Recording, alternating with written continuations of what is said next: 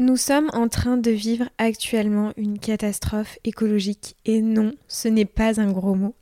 L'Inde et le Pakistan ont subi des vagues de chaleur à répétition, le Pakistan ayant atteint 51 degrés le 14 mars dernier, et penser que cela n'arrivera pas en France si on continue ce chemin est une hérésie. Et vous avez pu le voir notamment euh, avec les grosses vagues de chaleur que nous avons eues en mai dernier. Évidemment, euh, je vous dis ça, je suis loin d'être parfaite concernant l'écologie et mon chemin est encore très long à parcourir pour faire mieux.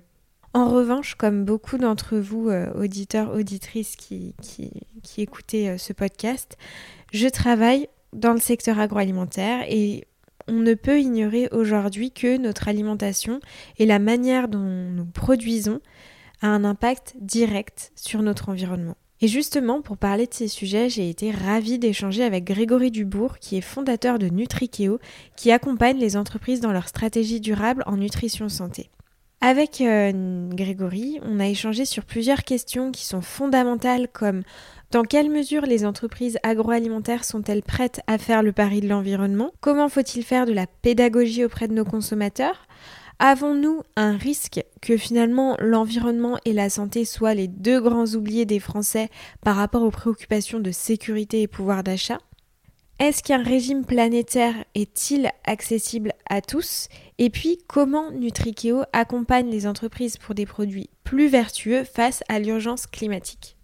Alors si après cette écoute, vous avez appris de nouvelles choses, ou alors il y a une petite lumière qui s'est allumée dans votre tête euh, et vous a dit j'ai envie de faire mieux, ou en tout cas essayer, je, vous assure que je serai la, la plus heureuse. Je vous laisse tout de suite avec l'épisode du jour, Grégory Dubourg, Nutrikeo, le pari de l'environnement dans nos assiettes.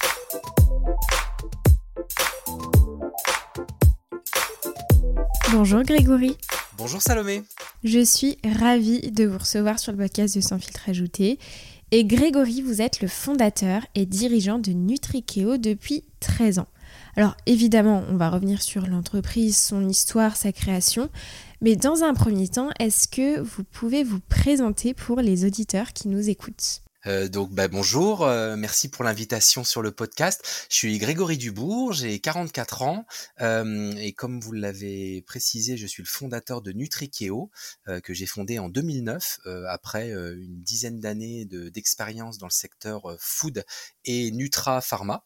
je suis ingénieur agro de formation d'AgroParisTech, ingénieur spécialisé en nutrition. j'ai deux enfants et j'habite à Pessac à côté de Bordeaux. Une très belle région d'ailleurs. oui, très très belle région. Alors, vous avez dit 12 ans dans le secteur agro, Nutri, Pharma. Est-ce qu'il serait possible de nous détailler votre parcours pour euh, qu'on comprenne évidemment euh, vos expériences plus en profondeur? Oui, complètement. Donc en fait, à, la sortie de, de l'agro et de ma spécialisation en agroalimentaire et en nutrition, euh, j'ai eu l'occasion de travailler dans le groupe euh, Bon Grain qui maintenant s'appelle Savencia, dans une filiale qui développait des boissons et des boissons nutritionnelles à destination notamment des seniors.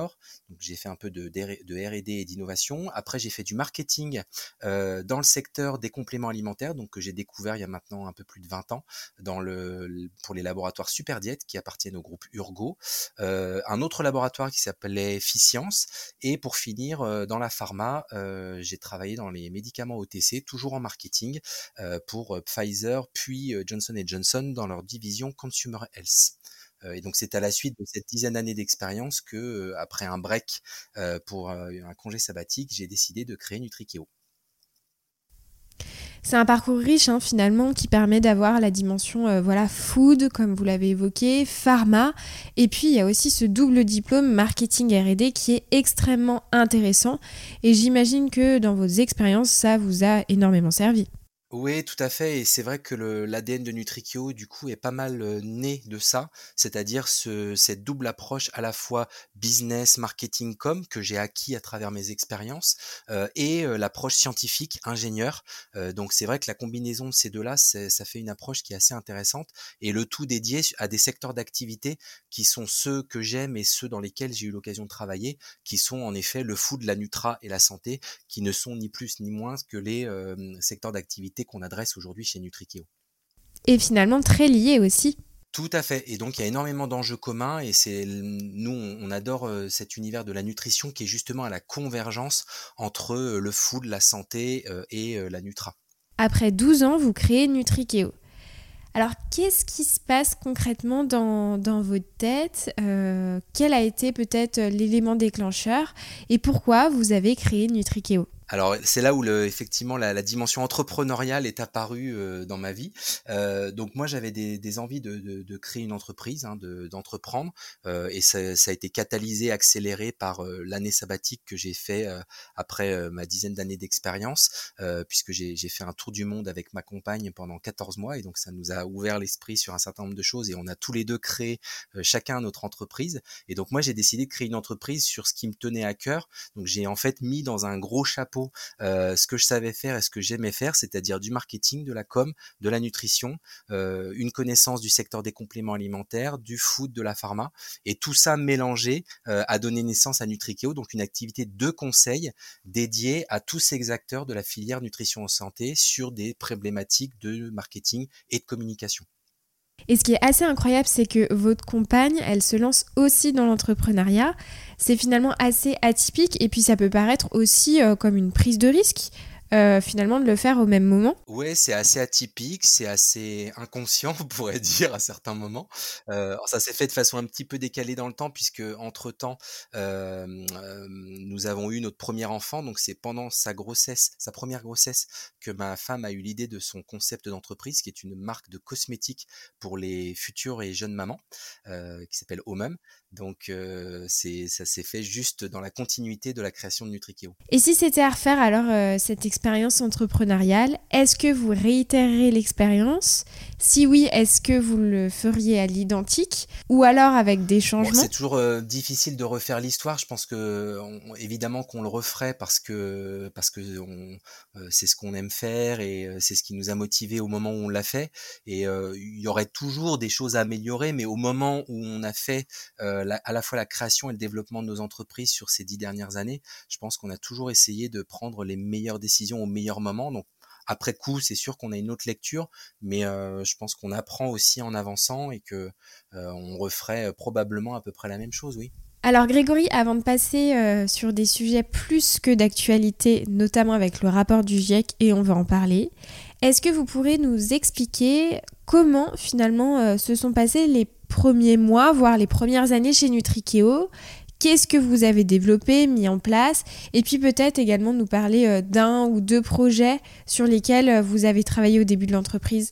Oui, alors la, chance que j'ai eue, alors je sais pas si c'est de la chance ou c'est un alignement des, planètes et une proposition de, valeur qui était attendue à ce moment-là par le marché, c'est que j'ai capté assez rapidement finalement des assez gros clients qui m'ont permis de développer l'agence assez rapidement et d'embaucher une équipe de consultants au bout de à peu près six mois d'existence. Donc c'était assez rapide comme développement. Et donc dans les tout premiers clients, il y a eu deux grands comptes qui ont accéléré notre développement, qui ont été Candia et euh, Unilever, donc euh, plutôt des grands groupes, Food, euh, que nous avons accompagné, que j'ai accompagné au début parce que j'étais tout seul, et puis très vite des consultants m'ont rejoint, consultantes également. Et donc Candia, par exemple, on a construit à l'époque, donc il y a plus de dix ans, la stratégie de communication nutritionnelle de leur gamme et de leur marque avec une valeur ajoutée santé. Donc à l'époque, il y avait trois segments. Il y avait un segment minceur avec une marque qui s'appelait Silhouette Active, qui n'existe plus désormais. Euh, il y avait un segment lait infantile qui existe toujours, donc euh, Candia est un gros acteur des laits infantiles en GMS à travers le, lancement et le relancement de la marque Babylay. Euh, et le troisième axe, c'était un axe senior en termes de cible, avec des laits enrichis en oméga 3, des laits enrichis en calcium, puis des laits délactosés qui existent encore pour certains. Et donc en fait, la mission de Nutrikeo, c'était de construire toute la communication à destination des professionnels de santé sur ces marques à valeur ajoutée nutritionnelle euh, et un peu le grand public également de façon indirecte. Et pour le deuxième gros client qui nous a qui a été un tremplin pour le développement de Nutrikeo, c'était Unilever avec la marque Fruidor Proactive, euh, qui est donc une margarine qui fait baisser le cholestérol, dont on a géré et on gère encore euh, des éléments de communication à destination là, là aussi des professionnels de santé sur cette margarine anti-cholestérol. Et alors, c'est quoi finalement la réussite d'un plan de communication? Ou alors des éléments de communication pour des professionnels de santé par exemple euh, bah, La réussite, elle est à double niveau. Hein. C'est d'abord de, passer les bons messages et de, réussir à être convaincant auprès des, prescripteurs au sens large. Hein. Donc euh, sur des laits infantiles, on va avoir des médecins généralistes, mais aussi des pédiatres. Sur de la margarine euh, anti-cholestérol, on va avoir des médecins généralistes, des cardiologues, des médecins du travail. Donc il faut d'abord cibler les bons interlocuteurs, leur véhiculer les bons messages avec les bons médias hein, qui peuvent passer par de la visite physique, mais également des, vecteurs web, de la presse professionnelle, du mailing, etc. Et puis après, la deuxième étape, c'est que ce message soit transmis au consommateur final par ce professionnel de santé qui aura envie d'intégrer le produit dans ses conseils ou dans ses recommandations aux patients. Donc c'est vraiment à double détente. on a une double cible qui est le pro d'un côté et le, consommateur, le patient final. Grégory, je vous propose de parler euh, des sujets d'actualité qui frappent euh, la France, le monde entier. Hein. On a pu le voir, on a eu un, mois euh, de mai record en termes de température. Ils annoncent également une sécheresse ben, assez inédite finalement pour, pour cet été. Et puis également, on a vu ce qui se passe en Inde avec la sécheresse. Et il y a quelques mois, il y a euh, le sixième rapport du GIEC qui a mis sur la table plusieurs points qui sont effrayants et je pense que c'est extrêmement important d'en rappeler parce que ça touche tout le monde et toutes les populations. Donc si on ne parvient pas à rester sous les plus 1,5 degrés, tout en sachant qu'on est déjà à plus 1,2 degrés et plus 2,7 degrés sont prévus à la fin du siècle si on continue comme ça, alors il existe des solutions pour permettre à l'homme de s'adapter. Et au-delà de ce seuil de plus 1,5 degré, tous les experts s'accordent à dire que les options d'adaptation sont actuellement indisponibles et, ce ne sera pas, efficace du tout. Et à l'inverse, il existe une confiance dans le fait que la limitation du réchauffement à 1,5 entraînera des réductions nettes moins importantes des rendements principaux de culture, et on le voit d'ores et déjà, euh, et ça aura une incidence aussi sur la disponibilité des aliments et la nutrition. Évidemment, ça va de soi. Un deuxième point aussi qui est important, c'est que quelles que soient les mesures prises à partir de maintenant, c'est trop tard. On sera tous concernés à la surface du globe, y compris la France, par ces dérèglements climatiques. Alors, est-ce que ma question c'est par rapport à tout ce qui s'est passé est-ce qu'on a un risque, euh, notamment hein, je pense euh, aux élections présidentielles, la guerre en Ukraine, où euh, les sujets d'actualité, ou en tout cas ce qui était martelé par les médias, n'était pas franchement tout ce qui est écologie, était plutôt basé sur les élections présidentielles et la guerre en Ukraine? Ma question c'est est-ce qu'on a un risque que l'environnement et la santé finalement soient un peu les deux grands oubliés des Français? Par rapport à ces préoccupations justement de sécurité et pouvoir d'achat Alors malheureusement c'est un risque qui est, euh, très très fort. Euh, parce que euh, en fait on oppose deux échelles de temps différentes. il y a le côté environnement et santé qui est perçu à tort hein, par le consommateur comme une échelle moyen long plutôt long terme parce que assez peu perceptible rapidement, même si justement côté réchauffement climatique, les choses changent et on commence à percevoir à très court terme les impacts sur la température, sur sur notre vie au quotidien. Mais mais quand même, il y a encore cette notion de long terme, alors que le pouvoir d'achat c'est du court terme, c'est les courses qu'on fait au quotidien ou de façon hebdomadaire et c'est les aliments qu'on va mettre ou pas dans son panier. Donc c'est évident qu'il y a deux approches qui s'opposent et que dans un contexte où le pouvoir d'achat est mis à mal, hein, comme c'est le cas en ce moment avec l'inflation, avec un certain nombre de produits qui sont pénuriques et dont les prix explosent, le coût d'énergie, voilà, il y a beaucoup de choses qui affectent ce pouvoir d'achat des consommateurs. Bah, malheureusement, on peut imaginer qu'il va y avoir des arbitrages qui vont être faits dans les budgets des Français et un une des clés d'arbitrage, c'est le, budget alimentaire, euh, puisqu'on sait d'ores et déjà que depuis euh, plusieurs décennies, la, part du budget euh, consacré à l'alimentation baisse chez les Français. Ça a pratiquement été divisé par deux en proportion depuis, on va dire, 50 ans, et que là, malheureusement, ça va pas forcément aller en s'arrangeant avec le contexte qu'on connaît, et sans parler du fait qu'avec tout ce, focus médiatique qui est fait aujourd'hui bah, depuis deux ans sur le Covid et depuis plusieurs semaines sur le contexte en Ukraine, etc. Bah, tout ça, ça occulte ces problématiques à la fois climatiques et ces problématiques de choix alimentaires qui en découlent. Donc malheureusement, on peut imaginer que ça va avoir un, effet négatif à un moment où, alors là du coup, je vais donner aussi le côté quand même vert à moitié plein et le côté positif à contrario de cela, même si le dernier rapport du GIEC est peut-être passé un peu inaperçu parce que l'actualité médiatique était autre, on sent quand même qu'il y a une prise de conscience qui est grandissante chez tous les Français en général, chez les jeunes générations en particulier, bah, du, de, par ce phénomène d'impact sur nos vies qui commence à devenir perceptible, et puis de, de, prise de conscience, d'engagement, qui fait que quand même on peut espérer que les consommateurs aient à cœur de changer leur comportement et de changer leur, leur alimentation si elle a un impact et elle en, sur le, elle en a un sur le réchauffement climatique. Parce qu'en fait, ce qui est très puissant et que peu de monde a pris conscience pour l'instant, c'est le fait que l'alimentation, son rapport avec le réchauffement climatique, c'est que c'est à la fois la cause et la conséquence. Donc en fait, il y, a un lien très très fort. La cause, parce que l'alimentation et le système alimentaire agricole au sens large, c'est l'un des trois plus gros contributeurs au réchauffement climatique avec les transports, la mobilité et l'habitat. Donc en France, en tout cas, c'est, on va dire, trois gros tiers si on fait des grandes masses. Et la conséquence, c'est comme on commence à le voir aujourd'hui, qui dit réchauffement climatique dit début de pénurie sur certaines matières premières, comme certaines céréales et autres, des, coûts qui explosent, etc., indépendamment de ce qui se passe en, Ukraine. Et donc, tout ça est très, très lié.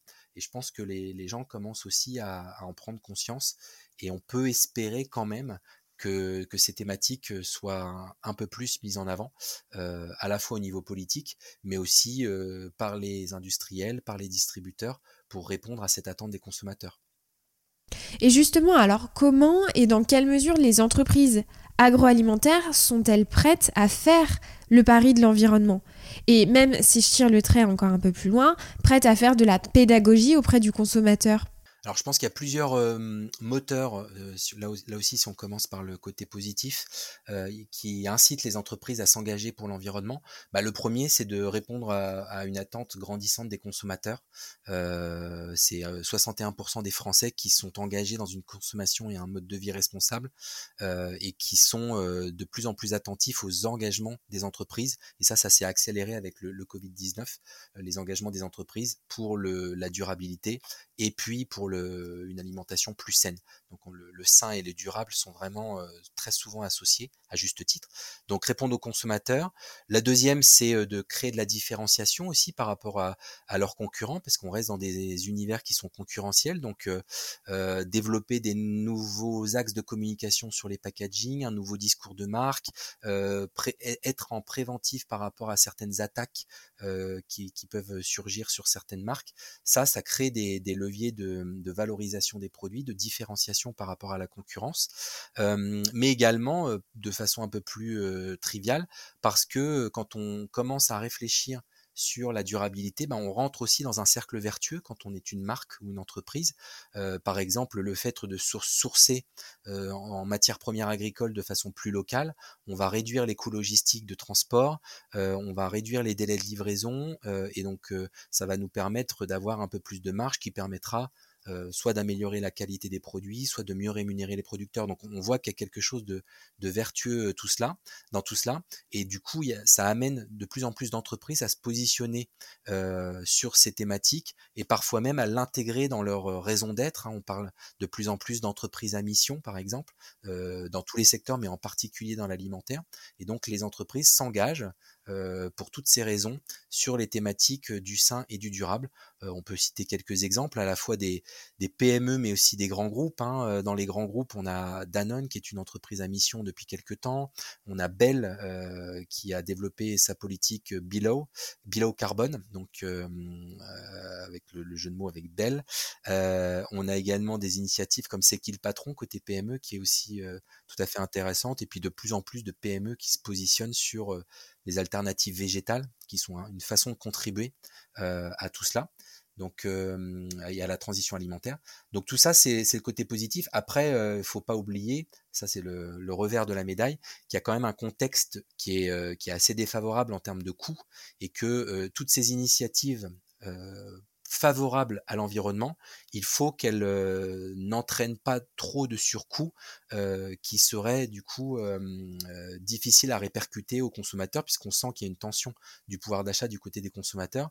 Donc si le surcoût répercuté au consommateur final est trop important, bah, le consommateur final se détourne des produits. Et c'est exactement ce qu'on observe aujourd'hui avec le retournement du marché de la bio, qui euh, sur l'année 2021 et sur le début de l'année 2022 a amorcé une petite décroissance en France, à la fois en GMS et dans les circuits spécialisés bio. Et ça, ça illustre bien que les produits vertueux, bah, à la fois pour l'environnement, mais aussi euh, pour la santé, bah, du fait qu'il coûte plus cher pour plein de bonnes raisons, malheureusement, voient certains de, leurs consommateurs se détourner parce qu'il y a un début d'arbitrage des consommateurs ou un début de, de, de transfert vers d'autres catégories de produits qui seraient un peu moins coûteuses. Donc d'autres labels comme haute valeur environnementale ou les circuits courts ou sans résidus de pesticides, voilà, qui seraient vertueux au niveau environnemental mais un peu moins coûteux pour le consommateur final. Alors pour rebondir sur la partie prix, c'est évidemment primordial d'en parler parce que vous l'avez évoqué, c'est la première préoccupation des Français où les médias ont aussi martelé le message et à juste titre parce que on est en pleine période de crise, d'inflation et plein d'incertitudes. Mais alors, est-ce que ce, ce, fameux régime planétaire, il peut être accessible à tous? Alors, euh, il y a plusieurs. Euh, la, notion de l'accessibilité, elle est clé. Euh, parce que sans accessibilité, on n'arrivera pas à convertir en masse des consommateurs à la fois en Occident, mais aussi dans tous les pays émergents, euh, pour qui évidemment l'accessibilité coût va être important. Et quand on parle d'impact, c'est évident qu'à l'échelle planétaire, il va falloir également convertir les Chinois, les Indiens, qui sont euh, plusieurs milliards à eux. Donc euh, ce point-là, il est vraiment clé. Donc il y a d'ores et déjà des études qui ont été faites à l'échelle mondiale et qui prouvent qu'un régime meilleur pour la planète peut être accessible à tous. On peut citer notamment, euh, il y a une étude Lancet, il y a une étude qui a été faite par le WWF, euh, qui sont, sont intéressés à ce à quoi devrait ressembler une alimentation saine et durable, et donc euh, qui ont prouvé que c'était possible de le faire dans des conditions d'acceptabilité culturelle et économique correctes pour beaucoup de populations. Donc pour citer quelques exemples pour illustrer ce fait qu'une alimentation plus saine et plus durable ne coûte pas forcément plus cher. Donc certes, il y a le cliché de l'alimentation bio qui va s'adresser plutôt à des consommateurs CSP+, urbains, éduqués, qui ont un gros pouvoir d'achat.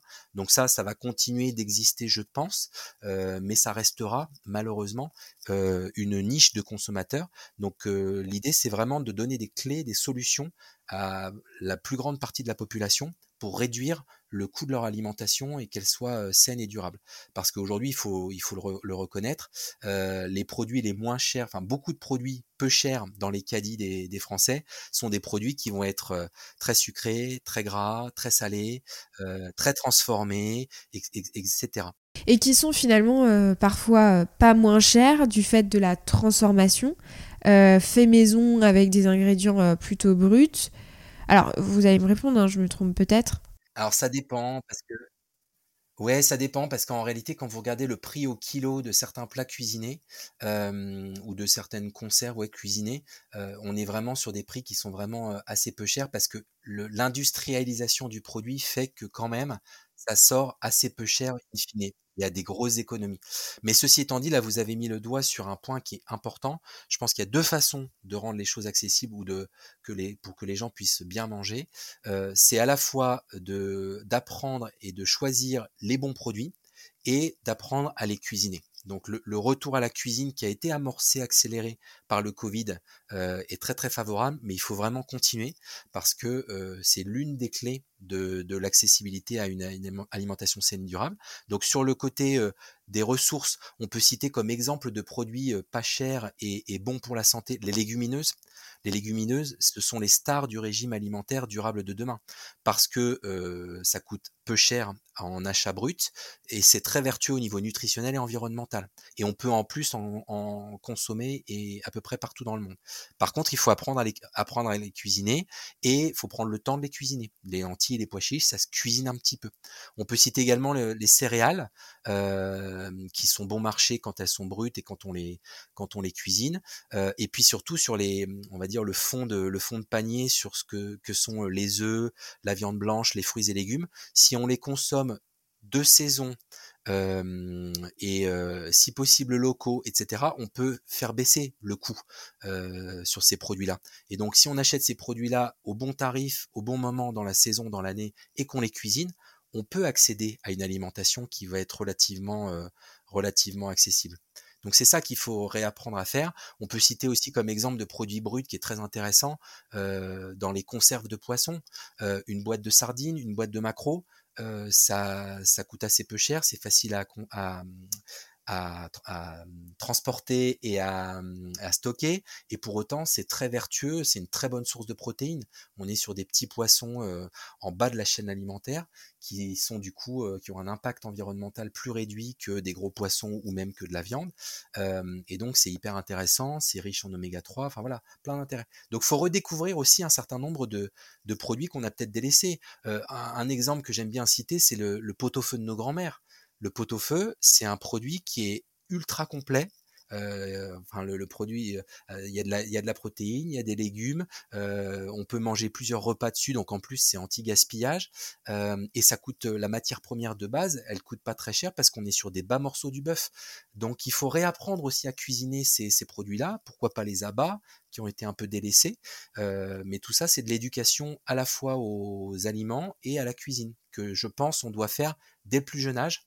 Et c'est pour ça que chez, chez Nutrikeo, nous on milite beaucoup pour euh, l'introduction ou la réintroduction de l'éducation alimentaire à l'école, parce qu'on pense qu'il y a un énorme levier là à faire pour apprendre à la fois euh, les aliments, euh, savoir d'où ils viennent, comment ils sont cultivés, leur impact sur la santé et comment on les cuisine surtout dès le plus jeune âge aux enfants. On doit apprendre aux enfants l'alimentation au même titre qu'on leur apprend les maths et les langues vivantes. C'est extrêmement riche et pertinent ce que vous avez évoqué et ça me fait d'ailleurs penser à une initiative qui a été mise en place il y a quelques mois de Casino justement pour euh, cette pédagogie auprès du consommateur sur les fruits et les légumes où l'enseigne affichait si les fruits et les légumes sont de saison avec un baromètre et euh, ça devait s'étendre enfin ça devrait je pense s'étendre euh, aux autres enseignes de la grande distribution. Alors une question qui me vient par rapport à ce que vous avez évoqué, qu'il est plus vertueux pour la planète et aussi pour son porte-monnaie de faire de la cuisine maison, est-ce qu'on peut y voir quelque chose justement de dangereux pour la croissance des marques qui proposent quant à elles aux consommateurs plutôt des produits transformés et qui offrent un service plutôt que de la cuisine? Je pense notamment aux plats euh, cuisinés, aux plats euh, tout fait, tout prêt. Qu'en pensez-vous? Euh, bah oui et non parce que hum, euh, et, j'ai envie de dire malheureusement euh, tous les Français n'auront pas le temps de ou les compétences pour cuisiner parce que on faut quand même prendre en compte aussi le mode de vie qui est le nôtre euh, qui est qu'on travaille dans un foyer euh, euh, en général les deux personnes du couple vont, vont travailler. On a on a peut-être pas assez de temps pour cuisiner donc il y a des moments alors le, le soir et le week-end on va peut-être, en tout cas, il faut reprendre le temps de cuisiner si on le faisait pas, et, à, plus forte raison quand c'est en famille avec les enfants. Euh, mais souvent le midi, ben, on est au travail, euh, etc. Donc on n'a pas forcément le temps de manger à la maison. Donc là, on est obligé de passer par des produits, bah, soit en RHF, soit des produits plats cuisinés qu'on va réchauffer au travail, etc. Si on n'a pas le temps de se, préparer la gamelle, comme on dit, ce qui peut se comprendre. Donc je pense qu'il y aura toujours un besoin pour des produits industriels transformés, parce que nos modes de vie font que euh, on n'a pas tout le temps le temps de cuisiner. Du coup, il faut juste que les industriels s'adaptent et améliorent leur offre pour répondre à ce besoin-là. Et mais d'un autre côté, je pense que le fait maison, ça ouvre aussi des perspectives aux industriels pour développer des nouveaux concepts de produits qui aident les consommateurs à cuisiner. Et on l'a vu avec des, concepts qui ont beaucoup fleuri ces dernières années de livraison, de cajots, de produits à cuisiner à la maison avec des, des recettes. Euh, je crois que c'est Kitok qui fait ça. Euh, enfin voilà, il y a plusieurs euh, concepts de, de box comme ça qui ont été créés. Et ça, c'est tout à fait intelligent. Joe, par exemple, euh, sur le domaine des applications. Exactement, Joe répond complètement à ce, cet insight-là du consommateur qui veut cuisiner plus, mais qui sait pas trop quoi acheter, sait pas trop comment s'y prendre. Et donc ça, c'est également des initiatives qui sont des nouvelles sources de business. Donc euh, je pense qu'il y, y, a quand même des, des solutions à la fois produits et services à apporter au consommateur pour l'aider à cuisiner. Grégory, pouvez-vous me donner une, assiette qui est euh, bonne pour la planète? C'est quoi finalement? Euh, Ce soir, admettons, euh, je veux manger sain pour moi, bon pour l'environnement et pour la planète. Quels sont tout d'abord les arbitrages, les questions que je dois me poser? Et puis il y a aussi ce débat évidemment sur euh, la viande rouge, pas de viande, euh, de la viande blanche, etc. Oui, alors peut-être redonner aussi quelques éléments d'équilibre nutritionnel si on parle aussi de, nutrition, mais, euh, souvent les deux sont liés. Enfin, on peut, ce qui est bon pour la santé est bon pour la planète et vice versa très souvent. moi, j'aime bien la représentation de l'équilibre nutritionnel qui est véhiculé par le, le je crois que c'est le ministère de la santé canadien, qui a une, une image avec l'assiette. Et en gros, la moitié de l'assiette, ce sont des, mmh, des végétaux euh, au sens large, donc euh, des fruits, des légumes, etc. Un quart de l'assiette, ce sont euh, des céréales au sens large, céréales, enfin des graines même au sens large, céréales complètes si possible, etc. Et le dernier quart, ce sont des protéines au sens large.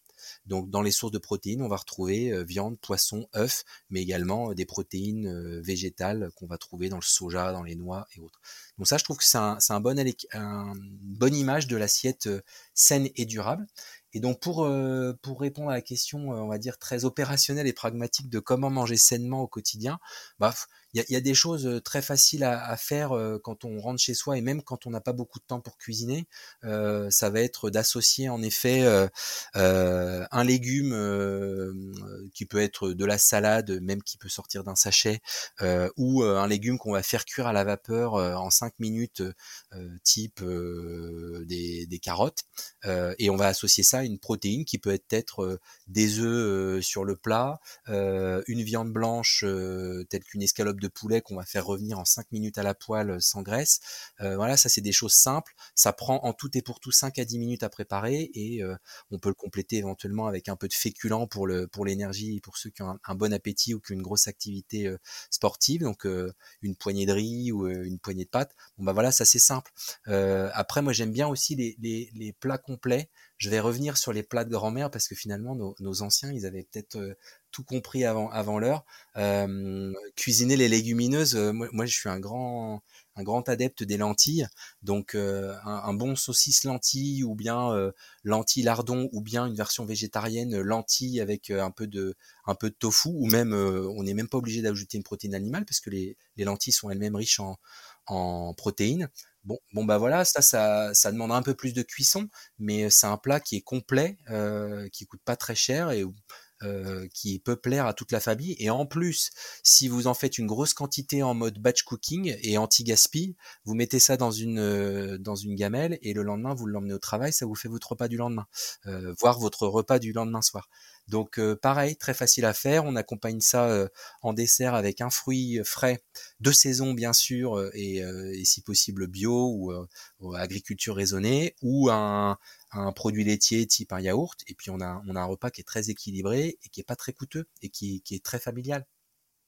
Et on peut se dire justement que l'inflation, malheureuse qu'elle est, et évidemment pour toute la chaîne euh, agroalimentaire et aussi et surtout pour le consommateur final, peut être bénéfique quelque part euh, pour euh, le gaspillage alimentaire parce que évidemment on va plus regarder et on va plus compter. Oui, tout à fait. Le gaspillage, c'est un vrai point parce que pour le coup, il contribue énormément à cet impact environnemental de l'alimentation, hein, au-delà de, tout le reste, l'utilisation de, des pesticides, le transport, à qui sert à transformer et tout ça. Ouais, le gaspillage alimentaire, il est présent à tous les, maillons de la chaîne alimentaire, mais beaucoup chez les, chez les consommateurs, hein, dans leur placard, dans leur frigo. Donc ça, euh, il y a plusieurs solutions pour travailler là-dessus. De la pédagogie à la fois des marques, euh, mais aussi pourquoi pas des, des euh, du secteur public pour éduquer les consommateurs sur les DLUO, je pense notamment, le fait qu'on peut continuer de consommer certains produits quand ils ont, malgré euh, le dépassement de la DLUO, c'est le cas des yaourts, c'est le cas euh, des conserves, c'est le cas des produits euh, type le lait UHT ou le, les, jus de fruits pasteurisés, tout, tout ça, ça se conserve bien au-delà de la, de la dette de péremption et donc ça évite de jeter des produits. On peut également utiliser des produits invendus qui, pour le coup, vont être vendus moins cher. Donc là, on peut citer les initiatives des applications qui font un super boulot comme Phoenix, Too Good To Go. Ça, c'est super et pour le coup, c'est complètement en phase avec la crise de pouvoir d'achat. Ça vous permet d'acheter à des prix euh, défiant toute concurrence, des invendus, chez le primeur du coin, chez le boulanger, euh, mais qui sont tout à fait consommables euh, dans la semaine ou alors vous les mettez au congélateur, comme c'est le cas par exemple avec les paniers de pain invendus chez les boulangers, et vous avez du pain pour toute la semaine que vous pouvez décongeler au fur et à mesure. Bon, bah ça, ça vous permet d'acheter des bons produits auprès d'un artisan local euh, à des prix euh, à moins 30, moins 40, moins 50%. Complètement. Si je me mets maintenant dans la peau d'un consommateur, je veux manger mieux pour la santé, mieux pour la planète, comment je fais en rayon pour déceler un produit qui est véritablement vertueux par rapport à un produit qui paraît vertueux sur le papier mais qui ne l'est pas vraiment? On en a parlé tout à l'heure, hein, le packaging, c'est le premier euh, vecteur de communication. Mais comment euh, je peux déceler le vrai du faux? Oui, alors c'est vrai que c'est parfois compliqué à comprendre tout ça pour le consommateur parce que c'est il y, a, beaucoup d'enjeux, il y a beaucoup d'informations sur les produits.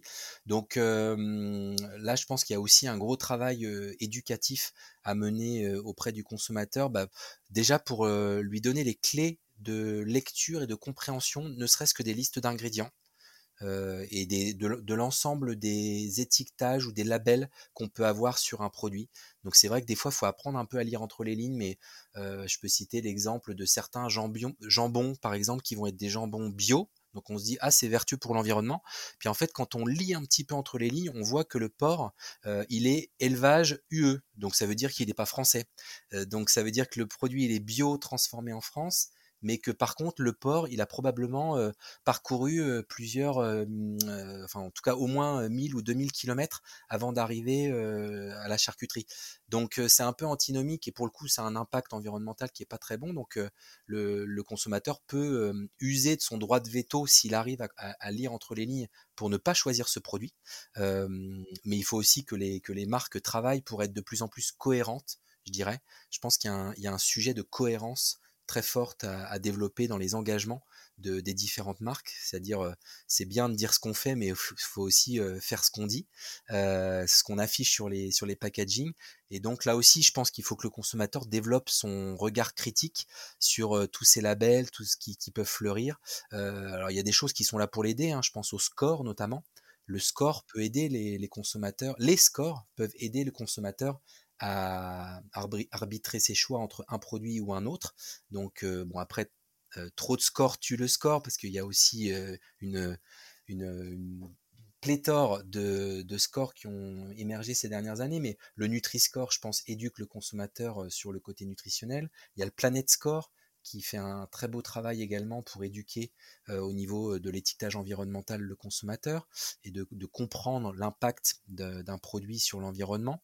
Euh, donc voilà, il faut décortiquer, il faut regarder si derrière les produits il y a des éléments de preuve un peu factuels. Les labels y participent parce que pour le coup, ça a été certifié par des tiers, mais est-ce qu'il y a des résultats concrets et chiffrés sur les engagements de l'entreprise qui sont mis en avant? Et est-ce qu'on on voit que l'entreprise est dans une démarche de progrès pour améliorer ses produits à la fois sur le volet euh, nutritionnel et environnemental. Alors comment Nutrikeo accompagne les entreprises pour des produits plus vertueux face à l'urgence climatique? Alors nous, on les accompagne, euh, finalement, on, l'a fait spontanément et naturellement depuis notre genèse, avant même qu'on parle de plus en plus de cette urgence climatique. Euh, parce que nous, notre, mission chez Nutrikeo, la mission qu'on s'est donnée, c'est d'accompagner les entreprises de la filière nutrition santé euh, dans leur triple transition alimentaire, nutritionnelle et nutraceutique. Donc on est vraiment dans cette idée d'accompagner des entreprises qui veulent avoir un impact positif sur la santé et ou sur la planète, mais les deux sont souvent liés. Euh, on les accompagne à tous les maillons de la conception de leurs produits ou et ou de la communication sur ces produits. Donc euh, voilà, de, par notre ADN, de par notre expertise en marketing, innovation, communication, on a été amené à travailler avec un certain nombre de marques euh, qui euh, participent, notamment côté food, à cette transition alimentaire. Donc on peut citer peut-être quelques, exemples d'accompagnement qu'on peut proposer. Hein. C'est à la fois très en amont sur des études de marché, des études consommateurs. On a notamment exploré le marché des alternatives végétales végétales aux protéines, enfin des alternatives tout court aux protéines animales pour un certain nombre d'entreprises, pour les aider à se positionner sur ce marché qui est en train de se développer, qui est évidemment l'un des leviers pour agir dans la en faveur de la transition alimentaire, hein, cette végétalisation de l'alimentation. On a fait pas mal d'études à la fois de marché, études conso et de positionnement pour un certain nombre de marques. je peux citer par exemple, on a participé au positionnement de la marque à bicyclette qui était une, des pionnières sur le marché des produits frais végétaux. on va travailler également sur l'innovation, donc aider à la conception de, de, nouvelles innovations, de nouveaux, de nouveaux concepts de produits. Et après, une fois que le produit existe, on va participer euh, à sa communication auprès des différentes parties prenantes, qu'elles soient professionnelles de santé, grand public ou B2B, pour faire connaître la marque. Donc là aussi, euh, des exemples de communication euh, pour des marques vertueuses, on en a plein. On a travaillé sur la, communication à la fois RP et web d'une d'une startup. Donc on va citer aussi les, les petites entreprises qui s'appellent Résurrection, qui une très très chouette entreprise qui réalise en fait des produits alimentaires à base de coproduits. Donc là, on est vraiment dans une démarche qui est saine et vertueuse en faveur de l'environnement puisqu'elle va valoriser et anti-gaspi puisqu'elle va valoriser des coproduits de l'alimentation tels que des drèches de brasserie ou des marcs de pommes dans des petits biscuits, des, des snacks apéritifs craquants, etc. Donc là, typiquement, ça c'est une démarche très intéressante et c'est un exemple typique de, de clients engagés dans la transition alimentaire qu'on accompagne sur l'une ou l'autre de ces problématiques euh, marketing et, commerciales et, communication. On peut citer également, on a pas mal travaillé, euh, enfin, on a travaillé sur euh, différents toolkits de communication pour les produits végétaux chez Bell. Donc Bell qui s'engage très très fortement également dans la végétalisation de, de, ces produits, avec à la fois des produits enfin, qu'on peut qualifier de fromages, donc des, des, fromages entre guillemets à base de, de, végétal, ou des produits aussi des produits... Notamment avec la, marche, la marque Nourish, si je me trompe pas. Exactement. Exactement. Il y a la marque Nourish et puis il y a d'autres produits ailleurs dans le monde sous d'autres marques. et il y a également le, développement de produits hybrides euh, que je trouve tout à fait intéressant. Euh, par produit hybride, on, entend des mix entre euh, du lait animal et du lait végétal, donc qui est une autre façon de réduire l'impact carbone, l'impact sur la planète des produits laitiers. Écoutez Grégory, on arrive à la fin de cette interview. Merci beaucoup pour votre temps. Où est-ce que les auditeurs peuvent vous retrouver s'ils ont des questions, s'ils voudraient aussi se faire accompagner tout simplement par Nutrikeo? Alors plusieurs façons de nous suivre. Euh, on est, très connectés, donc euh, on a un site Nutrikeo sur lequel vous retrouvez beaucoup d'informations, beaucoup d'idées aussi, beaucoup de sources d'inspiration pour euh, les innovations, les communications, des, des choses, livres blancs, euh, des supports de conférences à télécharger. Il y a beaucoup beaucoup de contenu euh, qui vous aideront à mieux comprendre ce qu'on fait. Et on a, vous pouvez nous suivre sur les réseaux sociaux. On a une page LinkedIn sur laquelle on relaie toutes nos actualités, nos publications, nos présences sur différents salons. Et également, je l'ai pas cité tout à l'heure, mais nous sommes l'éditeur d'un média qui s'appelle culturenutrition.com euh, et qui est euh, un média euh, très très euh, regardé, très très lu, qui est le média des tendances, des innovations et de la communication en nutrition. donc vous pouvez vous abonner à la newsletter, etc. pour avoir accès à là aussi à beaucoup d'articles, beaucoup de contenu sur tout ce qui se passe en nutrition, que ce soit dans le food, dans la nutra, dans la santé. Et ce même site média culture nutrition est en train de voir naître son alter ego en podcast, puisque nous aussi nous sommes actifs en format audio, donc le podcast Culture Nutrition, qui va voir le jour d'ici quelques semaines. Là, on, est en train de faire les, premiers enregistrements, donc avec un angle de, sur ce podcast autour de l'entrepreneuriat, autour de la nutrition. Et donc, l'idée, c'est que j'aille interviewer les entrepreneurs et entrepreneureux, les hommes et les femmes qui font la nutrition, qui inventent les produits, les services food nutrition de demain et qui créent des entreprises dans ce secteur. Alors on suivra ça de près. Merci beaucoup Grégory. Merci Salomé pour euh, cet échange, c'était euh, très très intéressant. À bientôt. Bonne journée, à bientôt.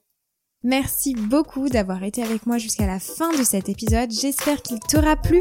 N'hésite pas à m'écrire sur Instagram au nom de Sans filtre ajouté ou LinkedIn au nom de Salomé Charicton. Je réponds à tous les messages et je suis toujours super contente d'interagir avec vous. À bientôt!